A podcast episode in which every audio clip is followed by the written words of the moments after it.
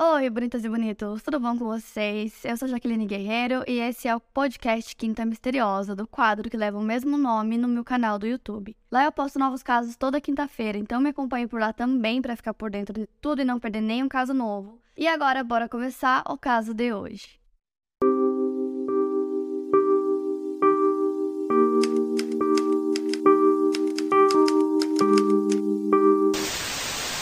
Walburga nasceu no ano de 1880 no Império Alemão. Ela foi apelidada Hi, I'm Daniel, founder of Pretty Litter. Cats and cat owners deserve better than any old-fashioned litter. That's why I teamed up with scientists and veterinarians to create Pretty Litter. Its innovative crystal formula has superior odor control and weighs up to 80% less than clay litter. Pretty Litter even monitors health by changing colors to help detect early signs of potential illness. It's the world's smartest kitty litter. Go to prettylitter.com and use code SPOTIFY for 20% off your first order and a free cat toy. Terms and conditions apply. See site for details. de Dolly e imigrou com sua família para os Estados Unidos, crescendo em uma fazenda simples no meio oeste norte-americano. Quando tinha 14 anos, ela trabalhou em uma fábrica de bonés em Chicago. Aos 20 e poucos anos, a Dolly conheceu e acabou se casando com o bem-sucedido Fred Osterrich. Ele era um rico proprietário de uma fábrica têxtil que fazia aventais. O casal se estabeleceu em uma grande casa com sótão em Milwaukee, no Wisconsin. O Fred era extremamente bem sucedido, mas ele trabalhava muito por conta do sucesso, então ele passava horas por dia na empresa. Isso acabava deixando sua esposa Dolly muito tempo do dia sozinha. Ela era dona de casa, mas ela também usufruía do dinheiro do marido e era considerada uma socialite. E a Dolly era uma mulher que tinha muitas necessidades sexuais e seu marido era um homem ocupado demais para mantê-las. Além disso, Fred sofria com alcoolismo, o que fazia com que ele passasse a maior parte do tempo que estava em casa bêbado, o que a frustrava. Em 1913, quando ela tinha por volta de 33 anos, no outono daquele ano, em um dia estranhamente quente, ela quis usar a máquina de costura que o casal tinha em casa, mas ela percebeu que a máquina não estava funcionando como deveria. Então a Dolly ligou para o marido, que estava na fábrica, e relatou a situação. Então o Fred informou a esposa que ele mandaria um de seus funcionários para consertar a máquina para ela naquele dia. O funcionário que ele mandou foi o Otto Sunhuber, que tinha 17 anos de idade e trabalhava como técnico de máquinas de costura na empresa. A Dolly já imaginava que ele mandaria o Otto, ela já tinha visto ele algumas vezes na fábrica e tinha sentido muita atração por ele. Então ela ficou esperando com ele usando apenas um hobby de seda, meias e perfume sem nada por baixo. E nesse dia eles começaram a ter um caso. No início, eles costumavam a ser super discretos, então eles só se encontravam em hotéis para que ninguém notasse, para que os vizinhos não vissem. Só que aí, conforme o tempo foi passando, eles começaram a não ligar mais tanto para isso e o Otto se encontrava com ela na casa dela mesmo, inclusive ele tinha relações com ela na cama, que ela dormia com o marido. Só que aí os vizinhos começaram a perceber uma certa movimentação na casa da Dolly, que eles começaram a achar estranho, porque eles sempre viam esse jovem que eles não tinham ideia de quem era, e ele sempre estava lá. Então começaram a perguntar para ela quem era, né, esse jovem, e ela respondia que ele era o meio-irmão dela e que ele era um vagabundo. Depois de ser questionada pelos vizinhos, a Dolly percebeu que eles estavam atraindo muita atenção e que o marido dela poderia descobrir que ela estava tendo um caso. Então ela teve a ideia de falar pro Otto que talvez o melhor seria se ele fosse morar na casa, no porão da casa, que é um lugar que é mais escondido, ninguém ia ver, e dessa forma os vizinhos não iam ver ele saindo e nem entrando na casa, eles teriam mais privacidade e poderiam continuar tendo o caso deles. E ele aceitou a proposta, então o sótão era pequeno e tinha só uma cama e uma escrivaninha, e ele começou a morar lá. O Otto estava extremamente apaixonado pela Dolly, então ele aceitou assim logo de cara, pediu demissão no emprego. Ele não tinha muita família próxima assim, então para ele não foi uma decisão muito difícil. E aí ele se mudou para o sótão. E ele nunca saía de casa, então ele não era visto na parte de fora da casa, ele nunca saía, ele sempre ficava dentro da casa para que os vizinhos não notassem que ele estava lá. Enquanto o Fred estava em casa durante a noite, né? Geralmente ele chegava mais à noite, o Otto ficava no sótão, isolado e escondido. Lá ele escrevia e lia histórias de Pulp Fiction, que é um tipo de entretenimento mais rápido, sem grandes pretensões artísticas. Então, na época, essas histórias custavam muito barato, como por exemplo 10 centavos, e os leitores compravam facilmente, podendo satisfazer suas curiosidades em contos sobre sexo, assassinato, vício e loucura.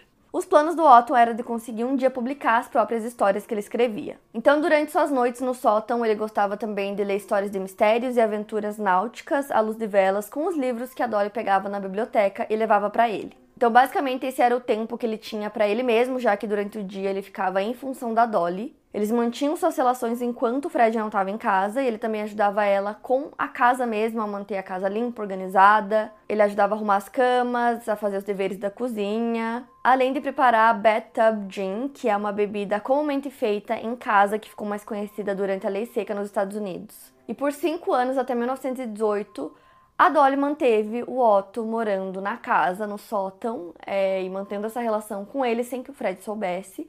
E durante esse tempo ele começou a questionar a própria sanidade mental, porque ele chegava em casa à noite, depois do trabalho, e às vezes ele percebia algumas coisas estranhas, como por exemplo, a comida acabava mais rápido e ele via que alguns charutos dele sumiam do nada. E ele também ouvia barulhos pela casa, né, vindo do sótão, que ele não conseguia entender de onde estavam vindo esses barulhos. E ele ainda sofria com alcoolismo, né? Então, sempre que ele perguntava para Dolly por que a comida estava acabando tão rápido ou onde estavam os charutos dele que desapareceram, ela dizia que ele tinha fumado os charutos, que ele tinha comido a comida é, durante a madrugada, ele estava bêbado e provavelmente por isso que ele não lembrava. E como ele realmente bebia muito, ele não conseguia se lembrar com precisão desses momentos, ele acabava acreditando nela. E ele continuou questionando a própria sanidade mental, porque além de todas essas coisas, ele disse que ele costumava ver algumas sombras passando pela porta do quarto às vezes à noite.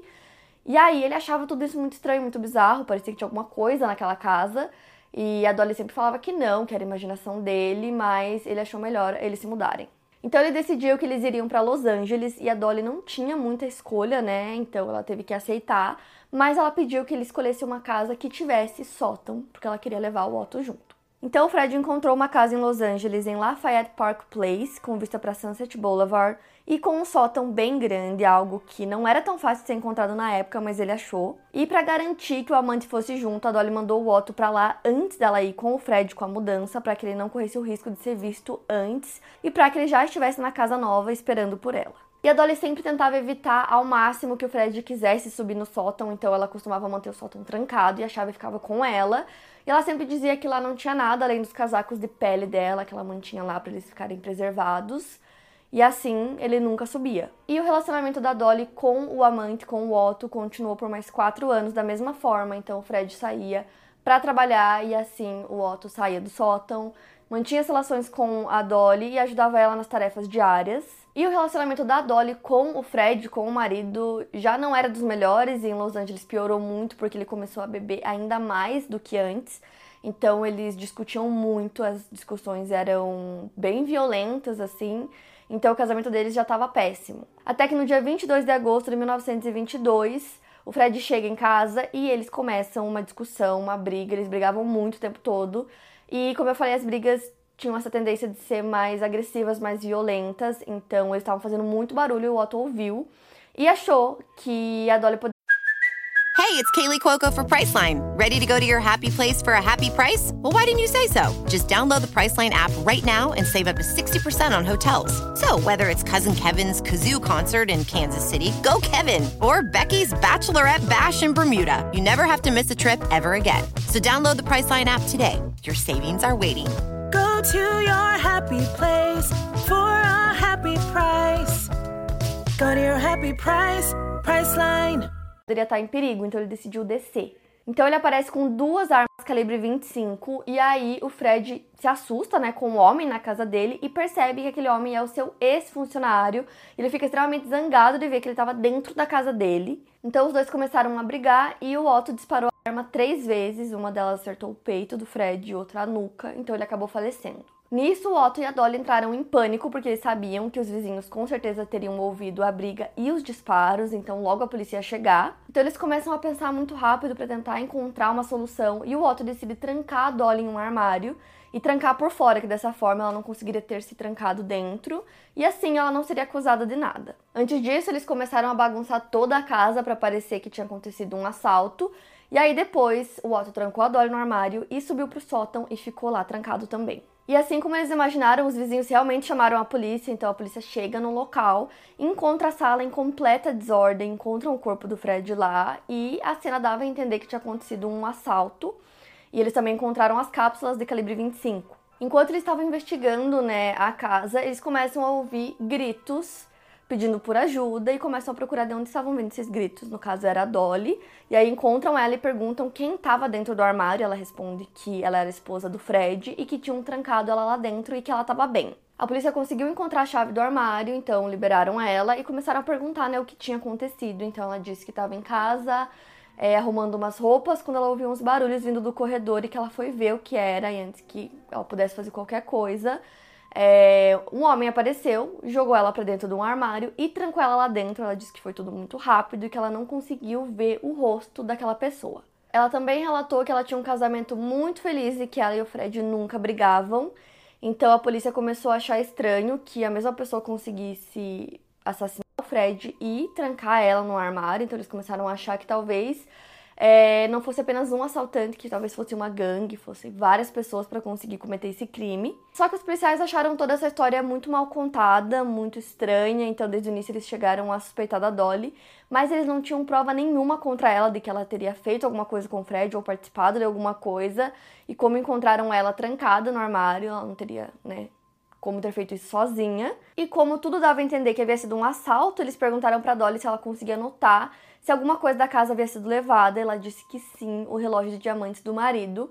Eles acharam estranho que os assaltantes pudessem ter assassinado uma pessoa só por conta de um relógio, mas como eles né, tinham as suspeitas contra a Dolly, mas não tinham provas concretas, no começo ficou por isso mesmo. E para tentar descobrir se as suspeitas deles estavam corretas, os policiais começam a investigar e conversar com os vizinhos para tentar encontrar alguma coisa, quem sabe descobrir a motivação do crime. Então os vizinhos começam a falar sobre o que eles sabiam do casal do Fred e da Dolly. E aí toda aquela imagem que ela passou de casal feliz, que não brigava, que tinha um casamento ótimo, começou a desmoronar, porque eles falaram que era o contrário, que eles brigavam muito, que eles ouviam as brigas e que eles não pareciam felizes. Uma das vizinhas, chamada Cora Norton, disse para a polícia que os assassinos teriam ficado na casa por cerca de 15 minutos.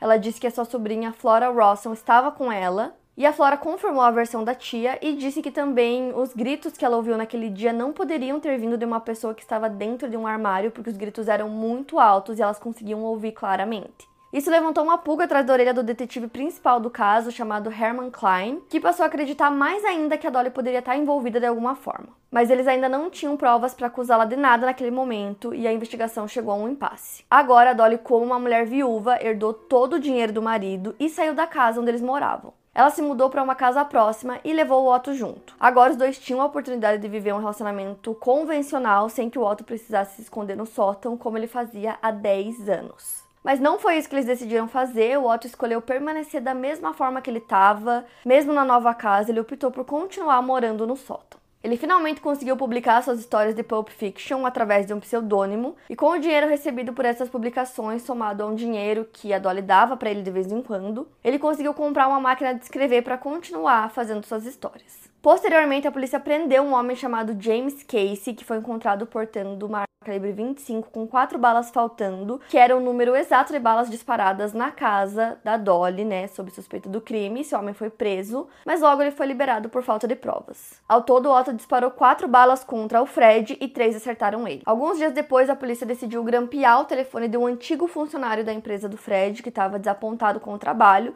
porque achavam que isso poderia ser um motivo para ele ter feito alguma coisa contra o ex-chefe. Mas com o tempo e com a falta de prova, os detetives foram abandonando o caso. Enquanto isso, a Dolly encontrou um novo relacionamento, dessa vez com o advogado imobiliário Herman S. Shapiro. Por trabalhar como advogado, Herman tinha uma rotina muito similar à do Fred, passando longas horas por dia trabalhando, o que não satisfazia os desejos da Dolly. Ela achando que o Herman e o Otto não estavam suprindo suas necessidades, ela encontrou mais um amante, um homem chamado Roy Clumb, que era um empresário. O Roy, além de ser mais um amante da Dolly, ele foi usado por ela para outros fins. Ela convenceu o Roy de se livrar de uma das utilizadas no assassinato do Fred. E obviamente ela não contou para ele o real motivo, mas ela disse que ela tinha essa arma em casa e que ela não gostava, que era uma arma que parecia arma de ladrão e parecia muito a arma que foi usada para matar o marido dela, e que ela não queria ter nenhum problema quanto a isso, então por isso que ela queria que ele se livrasse da arma. O Roy obedeceu a sua amada e jogou a em um sítio de piche que fica em Hancock Park, no centro de Los Angeles. E a Dolly contou uma história parecida para um vizinho chamado Farber, e aí ela pediu para ele enterrar a segunda arma, lembram que eram duas armas calibre 25. E aí ela pediu para ele enterrar a segunda arma no quintal dele, e assim ele fez. Depois, a Dolly decidiu presentear um dos namorados dela, o Herman, que era o advogado, com o relógio do Fred, aquele relógio com diamantes, que supostamente teria sido roubado naquele dia. E quase um ano depois da morte do Fred, a polícia decide dar mais uma investigada no caso e na vida da Dolly. E eles descobrem que ela estava tendo esse relacionamento com o Herman, então eles vão até o escritório dele para falar com ele e percebem que ele estava usando um relógio de diamantes e perguntam para ele de onde tinha vindo aquele relógio. Ele responde que foi um presente da Dolly. Os investigadores resolvem conversar com a Dolly, perguntam sobre o relógio e ela responde que ela acreditava que o relógio realmente tinha sido roubado, mas que ela encontrou o relógio depois embaixo de uma das almofadas da casa e que ela não acreditou que aquela informação fosse relevante para a polícia. Não muito tempo depois, a Dolly decide terminar o relacionamento com o Roy, que foi o que se livrou de uma das armas.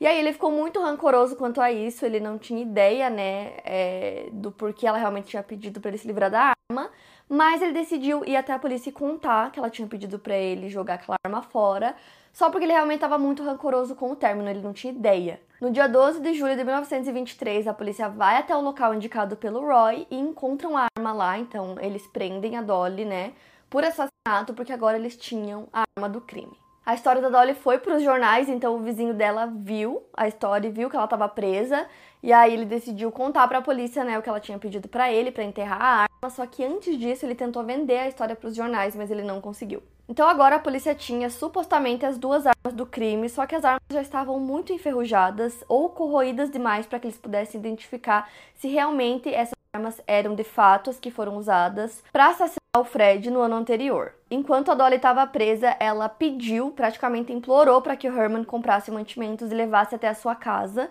E foi quando ela revelou para ele que o Otto morava em seu sótão, mas ela não esclareceu a natureza do relacionamento dos dois, dizendo que ele era o seu meio-irmão vagabundo. Ela explicou que ele deveria comprar os mantimentos e dar umas batidas no teto de um dos armários para o Otto saber que ele poderia sair para comer. Então, acreditando na Dolly, que realmente era o meio-irmão dela que morava lá, o Herman obedeceu, comprou os mantimentos, levou até lá. E aí, o Otto já estava né, vivendo assim há muito tempo, praticamente 10 anos, então ele não conversava com outras pessoas além da Dolly, ele se sentia muito sozinho e não conversava com um homem há muitos anos, então ele desceu para comer e começou a conversar com o Herman e aí começou a contar tudo, contou todo o relacionamento que ele tinha com a Dolly e contou sobre o crime também. O Herman ficou em choque com a história, só que ele estava extremamente apaixonado pela Dolly. Então ele ficou muito bravo e decidiu expulsar o Otto da casa, não chamar a polícia, não contou para a polícia porque ele queria proteger a Dolly. Foram meses e meses de audiências do caso, enquanto o vice-promotor distrital Burron Fitz e o subpromotor Harold Davis procuraram um motivo e mais evidências, bem como uma explicação de como a Dolly teria conseguido se trancar no armário de seu quarto e deixado a chave do lado de fora. Eventualmente, o Herman paga a fiança da Dolly, então ela foi liberada. E ele não ligou para o fato de que ela manteve um homem preso em cativeiro por anos como um obstáculo para o relacionamento deles. E pouco depois que ela saiu da prisão, o Herman se mudou para a casa da Dolly. O juiz tinha decidido que haviam evidências suficientes para existir um julgamento para Dolly, mas uma série de atrasos postergou o julgamento para acontecer apenas em 1925, dois anos depois dela ter sido presa. Nesse ponto, o procurador já havia rejeitado a acusação porque não haviam evidências suficientes para justificar uma condenação e se um júri chegasse a condená-la, o veredito provavelmente seria revertido pelo Tribunal de Apelações, então as acusações contra ela foram retiradas. A Dolly e o Herman passaram mais alguns anos juntos, só que em 1930 eles decidiram terminar. O Herman ficou muito magoado com a situação, saiu da casa da Dolly e resolveu ir até a polícia. Chegando lá, ele contou tudo o que ele tinha descoberto sobre a morte do Fred, e logo depois mandados de busca foram emitidos para Dolly e mais uma vez ela foi presa. Dessa vez a polícia também emitiu um mandado de busca para o Otto, que também foi preso depois de ser localizado pela polícia em São Francisco e confessado o crime. Em abril de 1930, o Los Angeles Times começou a publicar o que se tornariam meses de detalhes sobre o processo judicial estranho do caso. Os jornais da época chamavam a Dolly de vampira travessa. Nesse mesmo ano, o Los Angeles Times relatou que o Otto disse que passou a amar a Dolly como um menino ama sua mãe. Após o julgamento no dia 1 de julho de 1930, o Otto foi considerado culpado de homicídio culposo, mesmo depois de sua defesa ter usado o argumento de que ele era um escravo da Dolly e tendo tentado utilizar o argumento de insanidade. Além disso, o advogado do Otto desenvolveu uma teoria alternativa argumentando que a Dolly e seu outro amante haviam cometido o crime. Quando foi depor, o Otto negou a confissão que ele tinha feito, acusando agora o vizinho da Dolly de ser o culpado, e o vizinho, inclusive, era uma testemunha da acusação. O julgamento ficou conhecido nos jornais da época como o caso Batman, ou Homem Morcego, já que o Otto foi mantido em sótão em formato de caverna. Ele foi sentenciado no dia 3 de julho, mas no dia 12, uma moção do Estatuto de Limitações em Homicídio Culposo foi ouvida e aprovada. Então, o prazo para prescrição do homicídio culposo já havia expirado, pois já haviam se passado oito anos da morte do Fred. E o Otto não foi para cadeia. Na época, ele tinha 43 anos. Então, depois de escapar de ser preso, o Otto decide deixar os Estados Unidos e vai morar no Canadá. E lá ele adota um novo nome, ele começa a se chamar Walter Klein. E lá ele se casou com outra mulher. Mas enquanto ele ainda estava em julgamento, a Dolly pagou uma fiança de 500 mil dólares para conseguir no enterro da mãe dela em Milwaukee. O julgamento da Dolly começa em agosto na Califórnia, o que foi um problema é, para a acusação, porque eles estavam com dificuldades de trazer as testemunhas de Milwaukee para a Califórnia. A escolha dos jurados também foi um problema para eles, porque a maioria deles eram contra a pena de morte, que era algo que a promotoria buscava para o caso. Quando o júri finalmente foi escolhido, a acusação apresentou os fatos, enquanto a defesa da Dolly deixou a precisão e credibilidade de lado. A defesa abriu seu caso no dia 19 de agosto com uma moção para um veredito direto de absolvição. O juiz negou a moção e várias testemunhas, incluindo a Dolly, apresentaram impressões muito diferentes dos fatos. As palavras finais do promotor ao júri foram simples: enforquem essa mulher. A Dolly foi acusada de conspiração e ela foi a julgamento, mas saiu em liberdade depois que os votos do júri empataram. Eles deliberaram durante três dias e a maioria dos jurados inclinava seus votos para a absolvição dela. Sua acusação foi retirada posteriormente em 1936. Depois de ser absolvida, ela encontrou um novo companheiro chamado Ray Burt Hedrick com quem ela teve um relacionamento de longos anos. A Dolly faleceu em 8 de abril de 1961 em Los Angeles, e como não se sabe ao certo a data de nascimento, apenas o ano que ela nasceu, ela teria entre 80 ou 81 anos. Faziam apenas duas semanas que ela havia se casado com o Ray, que teria sido seu companheiro nos últimos 30 anos. O caso inspirou um filme de longa-metragem chamado The Bliss of Mrs. Blossom, de 1968, e aqui no Brasil ele veio como Um Marido de Reserva. Também foi inspiração para o filme de TV estrelado por Neil Patrick Harris Harris chamado The Man in the Attic ou O Estranho Inquilino de 1953. E realmente, gente, esse é um caso que é muito história de filme, é o tipo de coisa que você jamais vai imaginar que realmente aconteceu. Então, achei muito, muito doido, queria trazer para vocês. E é isso, para mais casos, siga o podcast Quinta Misteriosa e aproveite para avaliar em 5 estrelas se você gostou. Obrigada por ouvir e até o próximo caso.